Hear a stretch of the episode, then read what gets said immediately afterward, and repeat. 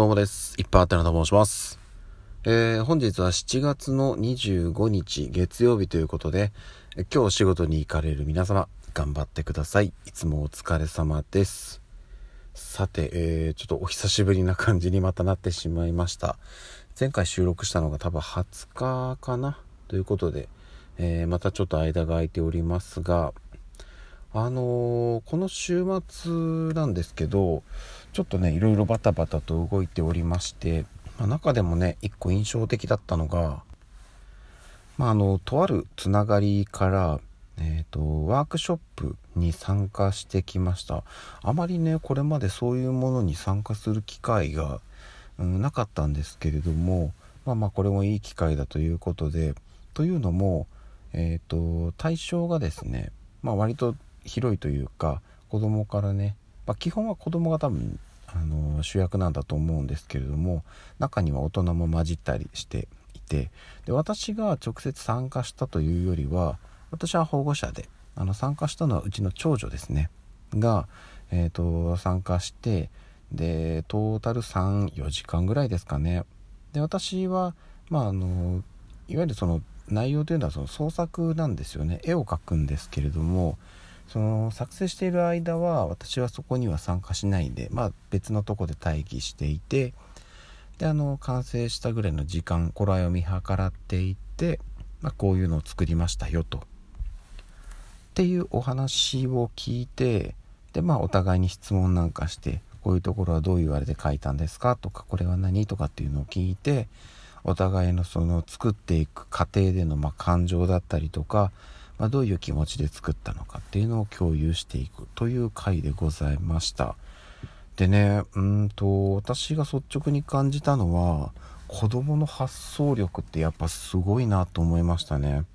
うん、あのテーマは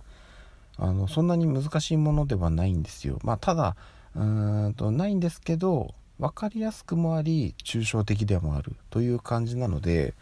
うん、なんかこうなんでしょうね。あの意外とこう自由度が高い感じのテーマではあったんですけれどもそういう中でもねああそういう発想を持ってくるんだっていうのがなんか自分が子供の頃にそういう考え方できたのかなっていうのがねちょっとわからないですけど今となっては、うん、でもあなるほどそういう見方もあるのかっていうのがねすごく不思議でした、うん、なので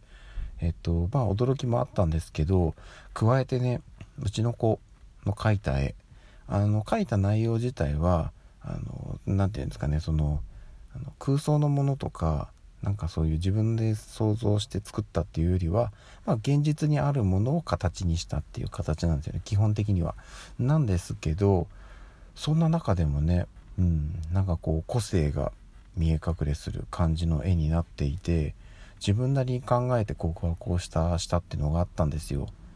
でねその話を聞いた時にあいやもちろんあのー、なんでしょうね自分の子供なのでねあのひいき目に見てとかっていうのがやっぱりちょっと働いてしまってる部分もあるのかもしれないんですけど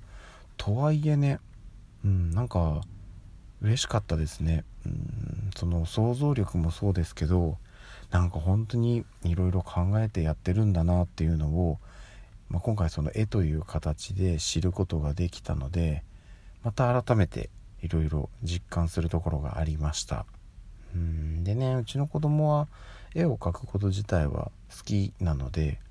でまあ見るのも好きだけどやっぱり描くのが好きっていうことなのでねうん今後とも、まあ、あのそのワークショップ自体はうんこれ本人には話してないですけどあのうちの子にはね話してないんですけどおそらく多分年内は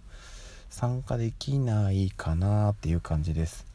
あのその主催の方もね要はの地方都市というかあの他のところとか東京とかをこう行ったり来たりこれまでやってみたみたいなんですけどやっぱりちょっとね難しいので年内は他の場所でこうメインで活動していって来年からまたこっちの方にも来てくれるっていうことなので、えーもう少ししたらね下の子次女もまた年が一つ上がってっていう風になっていくのでいずれはね、うん、姉妹2人で。でもうちょっと行ったらあの一番下の男の子も3人で参加できればいいのかななんていうふうには思いますけどまあ、とにもかくにも、うん、すごく有意義な時間でございました。今日からまたお仕事頑張ります。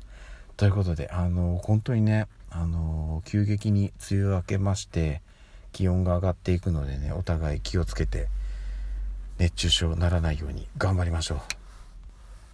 ということで仕事に行ってきます。それではまた夜にお会いしましょう。ではでは。